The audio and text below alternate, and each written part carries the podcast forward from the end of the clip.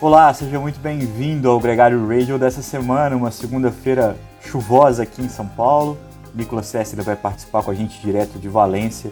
E antes de mais nada, eu quero agradecer a todo mundo que participou com a gente do Gregário Radio especial com Vinícius Rangel. Foi um grande dia aqui para o Gregário, um grande dia para o ciclismo brasileiro. A conversa com ele está disponível tanto aqui quanto também no player de podcast, onde o Gregário Radio também é postado toda semana. Mais uma vez, muito obrigado, foi um grande prazer participar desse momento, né? principalmente pelos feitos que o Vinícius Rangel consegue alcançar colocando o Brasil de volta ao World Tour depois de cinco anos. O pessoal está entrando aqui na sala, esperando o Nicolas Sessler. Hoje a gente vai falar sobre muita coisa que está rolando nesse final de temporada. Teve o um anúncio do, do, Tour de France, do ranking, ah, do roteiro do Tour de France, perdão, e também os finalmente da temporada que termina na Europa esse final de semana abre para o mundo inteiro, vai ter muita prova na África, aqui na América do Sul. A gente também vai falar um pouquinho do ciclocross. Então, muito bem-vindo ao Gregário Day.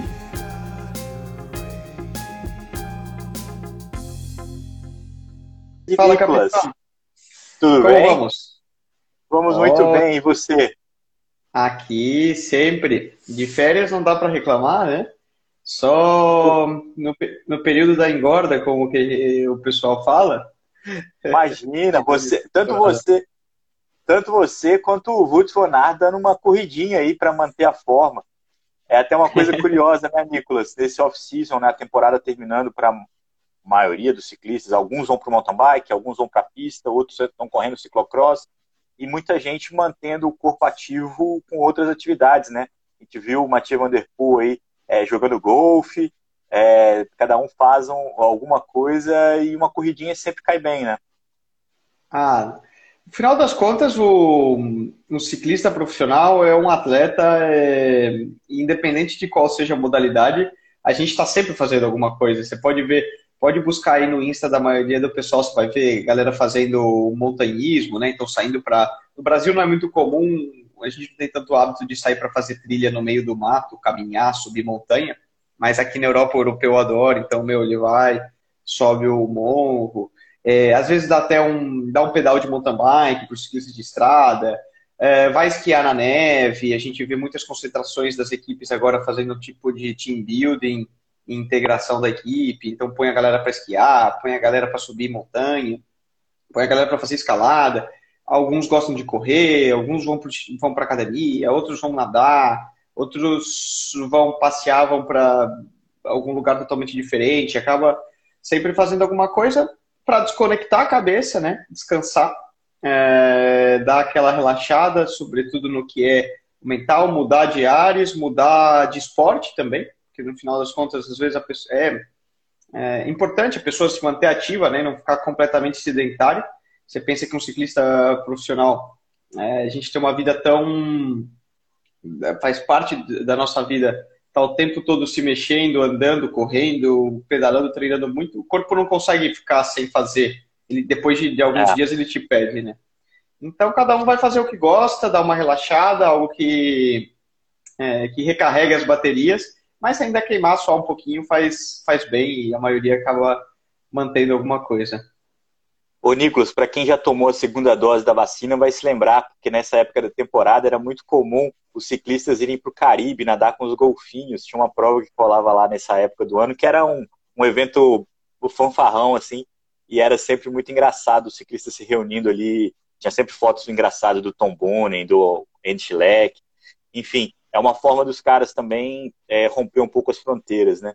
Mas voltando aqui um pouco ao calendário, a gente teve prova ainda esse final de semana na Itália, teve também na França.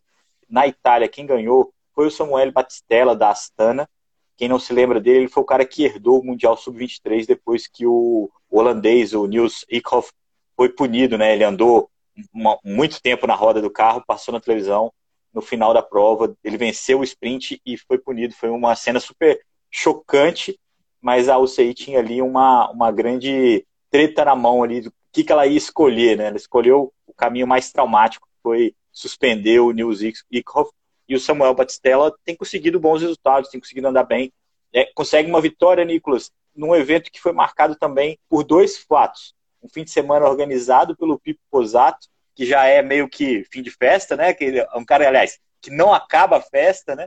E que teve uma prova de gravel para os ciclistas profissionais no sábado, uma prova um pouco diferente do gravel tradicional, mas que ao mesmo tempo é, põe todo mundo ali no formato racing. E o Trentin, que estava com o Batistella na fuga e tocou a roda dele, cara, tocou a roda traseira e caiu. Um fim de ano muito curioso para o Trentin, que estava andando muito bem, conseguiu bons resultados, mas perdeu provas de forma surpreendente. Essa foi uma delas. É, ele também tinha sido batido pelo Lutsenko num sprint muito esquisito para um cara como ele, que normalmente costuma andar melhor. Mas você lembra dessa história do Batistella, Nicolas? Lembro, se, se, se agora ainda quem estava nesse sprint também, o Monster, o Guita tava, que está aqui. É, e a gente estava conversando justo ontem desse quando a gente viu o resultado e aí eu estava dando uma zoada nele. Olha lá, ó. Mas esse, esse cara te ganhou no sprint aquele ano e, e é verdade, ficou. Foi muito polêmico, né? Porque o Eckhoff tinha, no meio da prova, ele tinha tido um problema, não me lembro agora qual foi o, o problema dele, se ele caiu, se ele furou. E depois a, ele entrou de volta no pelotão no vácuo do carro. Na, e era no momento ainda cedo da prova, e depois é, prova. entrou na fuga, foi um sprint final apertado, né? Na sub-3, o holandês ganhou, mas aí depois acho que o pessoal italiano deve ter visto a filmagem, entrou com o processo e tal. E aí, estando em vídeo, né? A, não, tive, não teve, eu sei, não teve outra opção, porque no final das contas está no livro de regras e o cara efetivamente burlou é. a regra mas acabou ficando, gerou polêmica, porque muita gente falou, pô, mas era no momento da prova que não importava nada, todo mundo faz isso, e, enfim. Foi... Era, era, um grande dilema, né? Porque como é que explica, como é que explica que ele fez uma coisa que não está na regra e tudo bem porque não foi decisivo? Naquele mesmo ano, o Vinícius Rangel também teve um problema, não conseguiu voltar para o pelotão. É, é, então é muito prova. comum é, é, os ciclistas que, que, sofrem um tipo de incidente não conseguir voltar ao pelotão e, e todos esses pagam um preço. Mas a gente também teve prova na França, Nicolas. A gente teve a Chrono the Nation, as Crono das Nações, que foi uma prova que já foi considerada o campeonato mundial de contrarrelógio. Nesse campeonato, a gente teve a vitória dos campeões europeus. A Marlene Hülser ganhou no feminino e o Kang ganhou no masculino. Ali tinha até uma expectativa do embate do Filipe Gana, que não correu a prova de última hora, e também do Henke Van Poel, mas que participou, ficou em quinto, não fez a melhor crono dele, e ali mérito para o Kang, que termina a temporada dele com mais uma vitória. Fez uma, fez uma temporada muito longa e muito é, competitiva o Kang, conseguiu colher bons resultados aqui nesse final de temporada também. Nicolas, a gente tem uma prova faltando, é, que é mais relevante, a gente está falando aqui do Niels Ikhoff, ele vai correr, que é a Ronde van Drenthe, que é uma prova na Holanda. É, poucas equipes é, principais, né? Tem muitos jovens ali correndo, muita gente ali é, buscando algum resultado para fechar o ano. Ali tem três destaques. O próprio Nico, que a gente citou aqui no programa, o Dylan Groenwegen, que só tem três vitórias na temporada, vai ter mais uma chance por lá, e o Taco Van der Horn, que é uma das grandes revelações dessa temporada. É, não é um cara jovem, não é uma surpresa, mas revelação no sentido de ascender. Ele conseguiu uma vitória no Giro de Itália e depois disso se inspirou, andou em muita fuga, conseguiu bons resultados e tornou um cara bem competitivo ao longo do ano é uma prova que também fecha o calendário feminino na Europa, né, Nicolas? Aí fica de vez quem vai para a pista vai para um grupo, quem vai para o ciclocross, que já está bombando também, né? É um período estranho até de ter essas provas, porque normalmente elas ocorrem, todas essas provas que a gente viu essa semana, elas são provas que ocorrem em março, abril. É, porém, como a gente, vamos lembrar, ainda teve o, a pandemia nesse ano, é, todas essas provas foram canceladas e postergadas e estão sendo realizadas agora, nesse, no mês de outubro. Então, ela, a gente vê até que ela está tendo pouca atenção midiática, a maioria dos atletas você vê já falando, não, estou de férias e tal, porque já é um período que normalmente não era para rolar nada e, e elas estão acontecendo quando normalmente deveriam ter, numa, deveriam não, né, mas uma temporada normal, uh, rolam em março, abril, então muita gente não está dando tanta atenção ou importância. Porém, para todo mundo que larga e alinha, não tem dessa. É lenha e vai ali para competir e o título vale o mesmo em outubro que vale em março. Então é inegável. Então vai ser, vai ser legal. Mas é fato que tem esse feeling, porque como você comentou, a gente já começou e já está rolando full, né? o que é a temporada de ciclocross aqui na Europa. Ela começa aí umas provinhas a, a rolarem já no final de setembro e o que é mês de outubro já está full. E o pico da temporada de ciclocross pode-se dizer que seria o mês de dezembro, na semana entre Natal e Ano Novo, que eles têm uma sequência de prova na Bélgica enorme. Eles começaram correndo as Copas do Mundo nos Estados Unidos, né? é, rolaram várias, é, várias etapas por ali, e depois o calendário, vamos falar, começa mesmo quando as provas na Bélgica começam a rolar, que é o verdadeiro berço do ciclocross mundial. Deixa eu só fazer um registro que o Alan Almeida falou que ia estar no programa e está aqui com a gente, comentou que a temporada da Intermarché e do próprio Taco.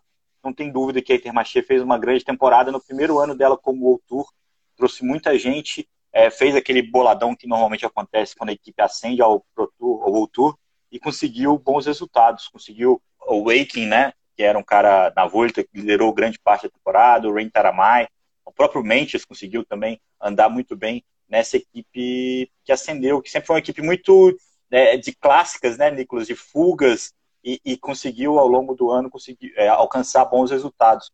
Mas, Nicolas, a gente também tem na pauta os campeonatos nacionais, porque teve o campeonato nacional lá na, no Reino Unido, com o tricampeonato do Ben Swift. O Ben Swift é um cara que na, começou muito promissor, né? Teve até uma briga muito grande com a Catuxa, que levou ele para a equipe, um contrato milionário e tudo mais. E desde 2015, cara, ele não conseguiu grandes resultados, mas 2019, 20, 21, ele conseguiu o campeonato nacional do Reino Unido, conseguiu um resultado é, é, nacional do Reino Unido, é uma expressão bem chula, né? Mas conseguiu o título de campeão por lá e, e, e corre pela Ineos, né? Um cara que acabou se moldando de uma forma diferente, mas entrega um resultado significativo também. Tudo isso para dizer que nesse final de semana tem o campeonato nacional, Nicolas. Nem você, nem o nosso amigo Vinícius Angel vão correr essa prova, que é até uma, uma característica comum, né? É, os ciclistas que estão na Europa dificilmente participam. Isso faz, é, eu já vou apontar aqui um dos meus candidatos para essa vitória, que é o Rafael Andriato, que tem uma carreira na Europa longeva e, e vitoriosa, é, vai correr com muito afinco por esse título. Falta para ele essa vitória, Nicolas. É, falta, falta. O Rafa que sempre, algumas vezes ele chegou a correr quando ele estava na Europa também, eu lembro de, de acompanhar, e com certeza a equipe Swift está forte, né? Então, são favoritos. Mas é o que você comentou, para nós às vezes fica difícil de, de vir, encaixar no calendário, é, e ainda mais com um ano de pandemia que era tão incerto, muda calendário, não muda, vai rolar, não vai, e era para ser setembro, depois já para ser novembro, depois já para ser em outubro. É muito difícil planificar para nós e é uma, uma característica, né? São poucas as vezes que a gente vê ciclistas que estão na Europa competindo, mas não tira o mérito de nenhuma forma do, dos campeões brasileiros. A gente lembra que o atual campeão brasileiro, Vitor Zucco, uh, venceu de uma maneira sensacional e é um corredor que na época estava também, de certa forma, na Europa, no ciclismo amador. E infelizmente entendo que ele não vai participar, porque ele está se aposentando. Uh, mas tem muito nome forte aí. Você falou do, você falou do ah. Rafa, é, os outros atletas da, da equipe Swift vêm forte, tem o João Pedro Rossi, tem o André Gor, também são bons atletas aí. O João talvez mais na sub-23, ficar de olho nele, é, contra-relógio. O André também costuma ser contra-relógio, né? Mas tem muita gente boa para a gente ficar de olho. O próprio Pipo Garneiro, né? Campeão do Coffee Brasil, que está sempre na. Eu, eu acompanho, vejo que ele está treinando forte. Já ganhou em 2014 tem o Rodrigão, Maurício Knapp. Então, nomes para acompanhar não faltam, né? Então, e vale ser, o feminino também, né? Vamos destacar as outras categorias também. Feminino também vai ter boa disputa entre as meninas da Memorial e, e tudo isso. É muito bom é. ver o ciclismo voltando, né? É muito bom e aí no, no, feminino a gente tem aí a gente não, não tem ainda a confirmação de quem vai correr, mas vai ser a expectativa de um sprint a gente tem a dupla da, da Penx, né, que é a Alice Mello e a Vélida, que podem uh, andar muito também para pegar esse resultado e também a Funvic com a Luciene, tem bastante gente brigando aí por um resultado, principalmente se for uma prova menos seletiva, né? E aí ir para o sprint. Nicolas, uma coisa que chamou atenção também nessa semana, além da notícia do Vinícius Rangel, foi a divulgação do roteiro do Tour de France. A gente vai ter de volta o Alpe d'Huez, vai ter de volta o Altacan, vai ter Pavé, vai começar na, na Dinamarca, que é um país que tem sido foi, foi tema aqui, né, do quanto que tanto Noruega quanto Dinamarca tem se destacado na, na, no circuito internacional. E agora a gente já, também já está na expectativa para o giro, e essa composição dos roteiros vai ajudar muita gente a traçar os planos para o ano que vem de calendário. Né? Vai, vai, porque o pessoal ainda tem, tem essa dúvida no ar, né, de como vão ser as provas, onde vai focar e não vai focar. E muitos dos atletas principais aí, né, os caras que vão para disputar a general, eles certamente escolhem as provas em função do, do circuito. Então eles dão aquela olhada. Bom, aqui o Tour vai, vai ter uma característica esse ano, né? É, falando assim, en passant, que ele vai ser bem. Vai ter um mix de tudo. Ele vai ter alta montanha com algumas subidas míticas, ele vai ter pavê, ele vai ter etapa de echelons, né? De, de abanicos e isso tudo, que são os ventos cruzados. Ele vai ter etapa de contrarrelógio longa, ele vai fechar num contrarrelógio plano é. e muito longo na etapa 20, então ele vai ser uma saladona de fruta para colocar um pouquinho para todo mundo. Acho que também teve é. aí uma vontade dos organizadores de, de atrair desde os Alaphilippes até hum, é. Bernal, Pogacar, eh, Roglic e até um cara no antigo estilo do Molan, por que não? Vai que vai que pode voltar. E agora Muita a gente, fica na expectativa. Sim, tem cara. É um tour com cara de Dumoulin também. Mas agora temos que ver o que vem aí por aí de giro e volta, né? Para que o pessoal, os outros aí comecem a Mikel Landa, o próprio, o próprio Guita, o Vlasov, enfim, aí é. você, Uran, tem muitos nomes aí que vão nesse, que compõem e dão muito tempero às provas, mas para ver onde que eles vão colocar as cartas deles. Né? É, é, provável que o giro tenha uma, um atrativo maior para os escaladores mais uma vez. A gente lembra que o Tour não tem etapas muito longas nem muito duras de montanha. É um Tour de France muito tenso e que tenta repetir um pouco o sucesso desse ano com a primeira semana bem é, multifacetada, né? Justamente como você falou, para Felipe, Van der Aert, esses caras todos brilharem e a disputa ficar ali junto é, no envolvimento, porque 40 quilômetros finais de contrarrelógio é, vai afastar nomes como Bernal. Até eu vi uma, uma, uma, uma, discussão bacana, Nicolas, que a gente até teve aqui também, é como fazer um Tour de France que seja difícil para o Pogacar. É, não existe um formato que não vai apetecer o Pogacar, né? É mais uma, uma questão para os outros rivais, quem vai disputar com ele. E aí o giro deve ser decidido nos Dolomitas. A expectativa, inclusive, quem ouviu o nosso programa no Gregário Cycling sobre as Dolomitas, Marmolada, que é a subida que o, que o Murilo falou que era uma das mais difíceis, pode ser é, uma parte mais decisiva do giro do ano que vem, e aí a gente vai ter os escaladores brigando é, por lá também. Nicolas, eu queria convidar todo mundo que está ouvindo a gente, porque a, o Gregário Radio é sempre a porta de entrada da semana, né? Mas amanhã a gente tem um Gregário Tech meio-dia, você e o Rafael Metzger, falando sempre de tudo que rola do mundo do, do, da tecnologia, né? Tem muita coisa legal. A gente tem um especial sobre suplementação que a gente até postou no Twitter e teve uma grande repercussão com a Alessandra Luglio e o Álvaro Pacheco. Nessa quarta-feira é, estreia o segundo episódio que falou, o primeiro falou sobre o passado, que se consumia no passado, e a Alessandra Luglio tem opiniões muito fortes. Agora eles vão falar do presente, do que se faz atualmente, e no próximo vão falar do futuro. Então também fica aqui a recomendação e o convite para Bonito 21K, que é uma prova que vai acontecer na primeira final de semana de dezembro, em Bonito, no Mato Grosso do Sul.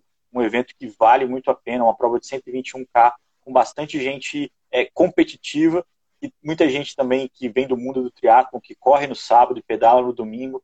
Um evento que a gente está aí participando, vai ter presença gregário por lá também. E, enfim, um calendário cheio esse final de ano, né, Nicolas? Você vai estar tá com uma agenda lotadíssima, né? Não vai faltar evento. Já tô correndo aqui, quem sabe? Acho que 21K ainda tá longe para mim, viu? Não sei se eu tô. Tenho que saber meus limites, mas sensacional. Tem, muita coisa. E lembrar também, quem não escutou outra semana, outra notícia boa, como você falou, né? Que é no que vem a gente vai ter um brasileiro no World Tour. Para quem perdeu, deixou escapar, fica a dica, tá? O podcast que a gente fez com o Vinícius Rangel, né? Quando saiu essa notícia na quinta-feira. Também é legal dar uma voltar a tocar nessa notícia, porque sempre traz, traz muita alegria. Legal, e que o Corredor X falando das provas de seis dias, que é um calendário de pista muito legal também que rola. É um tema que a gente de fato nunca abordou com muita profundidade. É um evento show, um evento que reúne milhares de pessoas na Bélgica, é sempre muito legal. A gente promete para ele que vai falar um pouco mais sobre isso. A gente, inevitavelmente, no Gregário Radio fala um pouco mais de estrada, mas o Nicolas também tem aí um grande repertório, Nicolas. A gente tem que falar do Cape Epic na semana que vem, porque o Malacarne está lá simplesmente com o Christoph Salser, é uma dupla incrível aí, representando meio Brasil, meio Suíça, meio... Uma, o, o Salser é de casa, né? Que ele é casado com a Marceline, Marceline. também é brasileira. Ah, uma coisa importante. O Campeonato Brasileiro não vinha premiando é, os campeões nos últimos anos, e aí a Associação dos Ciclistas criou uma vaquinha é, para premiar não só masculino quanto feminino, quanto sub-23. Quem quiser ajudar a que algo diferente aconteça no ciclismo, participe. Eu vou colocar o link na, na descrição do podcast também, é, no, em, em, é, recomendar as pessoas que estão orientando essa, essa campanha. É óbvio que a gente acha que as entidades deveriam organizar isso, é óbvio que a gente acha que as marcas deveriam apoiar isso, mas tem gente aí mostrando não só. E, e, e o valor não é decisivo nessa história, não vai mudar a vida de ninguém o valor, mas vai dignificar o evento. Então tem também o nosso apoio, o nosso incentivo participem quem puder, é, porque vale muito a pena mostrar que, que, tem, que tem eco. É, acho que essa é importante, a adesão de você que está ouvindo a gente, de todo mundo que está é, que é apaixonado pelo ciclismo, mostrar que você faz parte, é, você tem um envolvimento com o ciclismo nacional é, ao ponto de botar um pouco de dinheiro ali para que a coisa aconteça. Isso aí. Cada um fazendo sua parte, a gente tenta mudar o cenário. Pouquinho a pouquinho. É, exatamente. É, é, é, complicado cada um fazer sua parte, porque a gente também está, dessa forma, reclamando algumas partes que não são feitas, mas é de alguma forma empurrando para que melhore. Muita gente gritou na Paris-Roubaix, o Nicolas vai lembrar disso, que a, a, diferença de valores de premiação era muito discrepante. O anúncio do Tour de France feminino, que aconteceu junto com o masculino, oito etapas, esse sim, um percurso muito elogiado e, e, e charmoso ali na região do Champagne, na França, vai premiar 250 mil euros para o ciclismo feminino é algo que eu nunca tinha visto. Valeu a pena incomodar, porque a organização conseguiu se mexer ao ponto de falar: não, é, é um evento importante, vamos também valorizar dessa forma o ciclismo feminino. Parabéns para eles que conseguiram fazer isso. E aí também vale o mérito da Zwift, que é o aplicativo de, de home trainer, que entrou como cotista master da, do Tour de France feminino. E vale a pena ser citado aqui, Nicolas, porque botou, botou a mão no bolso. Nicolas, um grande abraço, cara. Valeu, gente. Boa semana. E amanhã a gente se vê então meio-dia no Gregário Tech. Valeu. Valeu. Um abraço. Tchau, tchau.